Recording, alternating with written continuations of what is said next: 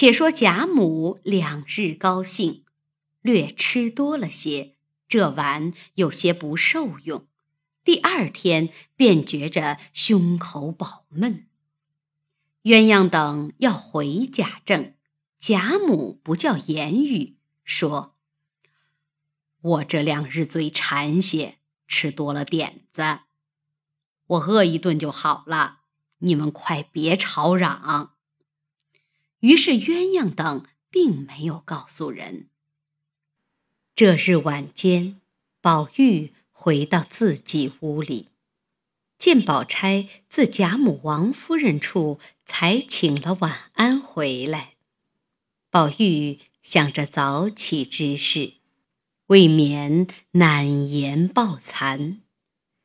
宝钗看他这样，也晓得是个没意思的光景。因想着他是个痴情人，要治他的这病，少不得仍以痴情治之。想了一回，便问宝玉道：“你今夜还在外间睡去吧嘞？”宝玉自觉没趣，便道：“里间外间，都是一样的。”宝钗意欲再说，反觉不好意思。袭人道：“爸呀，这倒是什么道理呢？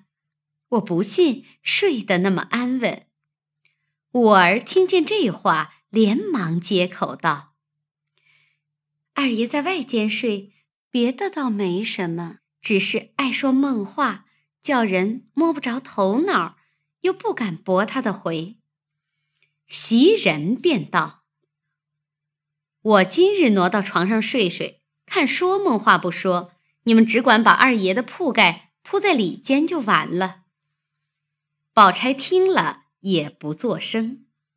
宝玉自己惭愧不来，哪里还有犟嘴的份儿，便依着搬进里间来。一则宝玉负愧，欲安慰宝钗之心。二则宝钗恐宝玉私欲成疾，不如假以辞色，使得稍觉亲近，以为移花接木之计。于是当晚袭人果然挪出去。宝玉因心中愧悔，宝钗欲笼络宝玉之心，自过门至今日。方才如鱼得水，恩爱缠绵。所谓二五之精，妙合而凝的了。此事后话。且说次日，宝玉、宝钗同起，宝玉梳洗了，先过贾母这边来。这里贾母因疼宝玉，又想宝钗孝顺。忽然想起一件东西，便叫鸳鸯开了箱子，取出祖上所遗一个汉玉珏。虽不及宝玉他那块玉石挂在身上，却也稀罕。鸳鸯找出来递与贾母，便说道：“这件东西我好像从没见的，老太太这些年还记得这样清楚。”说是哪一箱什么匣子里装着，我按照老太太的话一拿就拿出来了。老太太怎么想着拿出来做什么？贾母道：“你哪里知道，这块玉还是祖爷爷给我们老太爷。老太爷疼我，临出嫁的时候叫了我去，亲手递给我的，还说这玉。”是汉时所配的东西，很贵重。你拿着就像见了我的一样。我那时还小，拿了来也不当什么，便撂在箱子里。到了这里，我见咱们家的东西也多，这算得什么？从没带过，一撂便撂了六十多年。今儿见宝玉这样孝顺，他又丢了一块玉。故此，想着拿出来给他，也像是祖上给我的意思。一时，宝玉请了安，贾母便喜欢道：“你过来，我给你一件东西瞧瞧。”宝玉走到床前，贾母便把那块汉玉递给宝玉。宝玉接来一瞧，那玉有三寸方圆，形似甜瓜，色有红晕，甚是精致。宝玉口口称赞。贾母道：“你爱吗？这是我祖爷爷给我的，我传了你吧。”宝玉笑着请了个安，谢了，又拿了要送给他母亲瞧。贾母道：“你太太瞧了，告诉你老子，又说疼儿子不如疼孙子了，他们从没见过。”宝玉笑着去了。宝钗等又说了几句话，也辞了出来。且说贾母病时，何宅女眷无日不来请安。一日，众人都在那里，只见看园内腰门的老婆子进来回说：“园里的栊翠庵的妙师傅知道老太太病了，特来请安。”众人道：“他不常过来，今儿特地来，你们快请去来。”凤姐走到床前，回贾母。秀烟是妙玉的旧相识，先走出去接她。只见妙玉头戴妙长髻，身上穿一件月白素绸袄，外罩一件。水田青缎镶边长背心，拴着秋香色丝绦，腰下系一条淡墨画的白绫裙，手执竹尾念珠，跟着一个侍儿飘飘曳曳的走来。秀烟见了，问好，说是。在园内住的日子，可以常来瞧瞧你。近来因为园内人少，一个人轻易难出来。况且咱们这里腰门常关着，所以这些日子不得见你。今儿幸会。妙玉道：“头里你们是热闹场中，你们虽在外园里住，我也不便常来亲近。”如今知道这里的事情也不大好，又听说是老太太病着，又惦记着你，并要瞧瞧宝姑娘。我哪管你们的关不关？我要来就来，我不来，你们要我来也不能啊。秀烟笑道：“你还是那种脾气。”一面说着。已到贾母房中，众人见了，都问了好。妙玉走到贾母床前问候，说了几句套话。贾母便道：“你是个女菩萨，你瞧瞧我的病，可好得了，好不了？”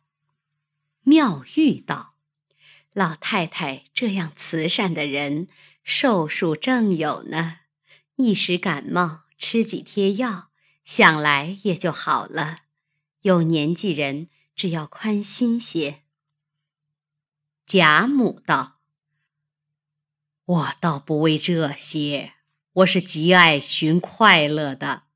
如今这病也不觉怎样，只是胸膈闷饱。刚才大夫说是气恼所致，你是知道的。”谁敢给我气受？这不是那大夫卖礼平常吗？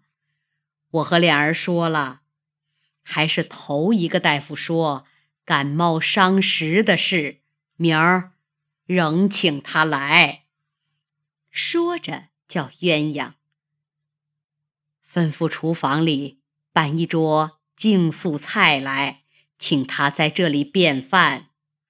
妙玉道：“我已吃过午饭了，我是不吃东西的。”王夫人道：“不吃也罢，咱们多坐一会，说些闲话吧。”妙玉道：“我久已不见你们，今儿来瞧瞧。”又说了一回话，便要走，回头见惜春站着，便问道：“四姑娘为什么这样瘦？不要只管爱画，劳了心。”惜春道：“我久不画了，如今住的房屋不比园里的显亮，所以没画性。”妙玉道。你如今住在哪一所了？惜春道：“就是你才来的那个门东边的屋子。你要来，很近。”妙玉道：“我高兴的时候来瞧你。”惜春等说着，送了出去，回身过来，听见丫头们回说。大夫在贾母那边呢，众人暂且散去。哪知贾母这病日重一日，言医调治不效，以后又添腹泻。贾政着急，知病难医，即命人到衙门告假，日夜同王夫人亲试汤药。一日，见贾母略进些饮食，心里稍宽。只见老婆子在门外探头，王夫人叫彩云看去，问问是谁。彩云看了，是陪迎春到孙家去的人，便道：“你来做什么？”婆子道。我来了半日，这里找不着一个姐姐们，我又不敢冒撞，我心里又急。彩云道：“你急什么？又是姑爷作践姑娘不成？”婆子道：“姑娘不好了，前儿闹了一场，姑娘哭了一夜，昨日痰堵住了，他们又不请大夫，今日。”更厉害了，彩云道：“老太太病着呢，别大惊小怪的。”王夫人在内已听见了，恐老太太听见不受用，忙叫彩云带她外头说去。岂知贾母病中心静，偏偏听见，便道：“迎丫头。”要死了吗？王夫人便道：“没有，婆子们不知轻重，说是这两日有些病，恐不能救好，到这里问大夫。”贾母道：“瞧我的大夫就好，快请了去。”王夫人便叫彩云。叫这婆子去回大太太去，那婆子去了。这里贾母便悲伤起来，说是我三个孙女儿，一个享尽了福，死了；三丫头远嫁，不得见面。迎丫头虽苦，或者熬出来，不打量她，年轻轻的就要死了，留着，留着我这么大年纪的人，活着做什么？王夫人、鸳鸯等解劝了好半天。那时宝钗、李氏等不在房中，凤姐近来有病，王夫人恐贾母生悲添病，便叫人叫了他们来陪着，自己回到房中，叫彩云来埋怨：“这婆子不懂事，以后我在老太太那里，你们有事不用来回。”丫头们依命不言。岂知那婆子刚到邢夫人那里，外头的人已传进来，说：“二姑奶奶死了。”邢夫人听了，也便哭了一场。现今她父亲不在家中，只得叫贾琏快去瞧看。知贾母病重，众人都不敢回。可怜一位。如花似月之女，结离年余，不料被孙家揉搓，以致身亡。又值贾母病笃，众人不便离开，竟容孙家草草完结。贾母病势日增，只想这些孙女儿，一时想起湘云。便打发人去瞧她，回来的人悄悄地找鸳鸯，因鸳鸯在老太太身旁，王夫人等都在那里，不便上去。到了后头，找了琥珀，告诉他道：“老太太想史姑娘，叫我们去打听，哪里知道史姑娘哭得了不得。”说是姑爷得了暴病，大夫都瞧了，说这病只怕不能好，若是变了个痨病，还可挨过四五年。所以史姑娘心里着急，又知道老太太病，只是不能过来请安，还叫我不要在老太太面前提起。倘或老太太问起来，务必托你们变个法儿，回老太太才好。琥珀听了，嗨了一声，就也不言语了。半日说道：“你去吧。”琥珀也不便回，心里打算告诉鸳鸯，叫他撒谎去。所以来到贾母床前，只见贾母神色大变，地下站着一屋子的人，凄凄地说：“瞧着是不好了。”也不敢言语了。这里贾政悄悄地叫贾琏到身旁，向耳边说了几句话。贾琏轻轻的答应，出去了，便传齐了现在家的一干家人说：“老太太的事，待好出来了，你们快快分头派人办去。头一件，先请出板来瞧瞧，好挂里子。快到各处将个人的衣服量了尺寸，都开明了，便叫裁缝去做孝衣。”那棚杠执事都去讲定，厨房里还该多派几个人。赖大等回道：“二爷，这些事不用爷费心，我们早打算好了。只是这项银子在哪里打算？”贾琏道：“这种银子不用算计了，老太太自己早留下了。”刚才老爷的主意，只要办得好，我想外面也要好看。赖大等答应，派人分头办去。贾琏父回到自己房中，便问平儿：“你奶奶今儿怎么样？”平儿把嘴往里一努，说：“你瞧去。”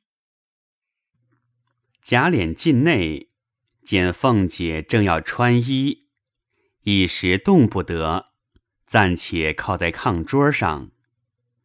贾琏道：“你只怕养不住了。老太太的事，今儿明儿就要出来了，你还拖得过吗？快叫人将屋里收拾收拾，就该扎正上去了。若有了事，你我还能回来吗？凤姐道：“咱们这里还有什么收拾的？不过就是这点子东西，还怕什么？你先去吧，看老爷叫你，我换件衣裳就来。”贾琏先回到贾母房里，向贾政悄悄的回道：“诸事已交派明白了。”贾政点头，外面又报：“太医进来了。”贾琏接入，诊了一回，出来，悄悄的告诉贾琏：“老太太的脉气不好，防着些。”贾琏会意，与王夫人等说之。王夫人急忙使眼色，叫鸳鸯过来。叫他把老太太的装裹衣服预备出来，鸳鸯自去料理。贾母睁眼要茶喝，邢夫人便进了一杯参汤。贾母刚用嘴接着喝，便道：“不要哪个，倒一盅茶来，我喝。”众人不敢违拗，急忙送上来，一口喝了，还要，又喝一口，便说：“我要坐起来。”贾政等道：“老太太要什么，只管说，可以不必坐起来才好。”贾母道。我喝了口水，心里好些，略靠着和你们说说话。珍珠等用手轻轻的扶起，看见贾母这回精神好些，未知生死，下回分解。